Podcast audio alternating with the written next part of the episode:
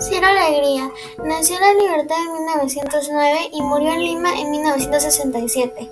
Es uno de los máximos representantes de la literatura indigenista junto a José María Arguedas. Ciro presenta una visión crítica sobre la opresión que sufrían los indígenas del norte de Perú. Algunos de sus cuentos peruanos publicados son La leyenda del nopal 1940, con cuentos ilustrados para niños, Duelo de caballeros 1962, Panky el Guerrero 1968, donde recoge cuentos y leyendas amazónicos para niños, u otros cuentos amazónicos como El Sol de los Jaguares 1979.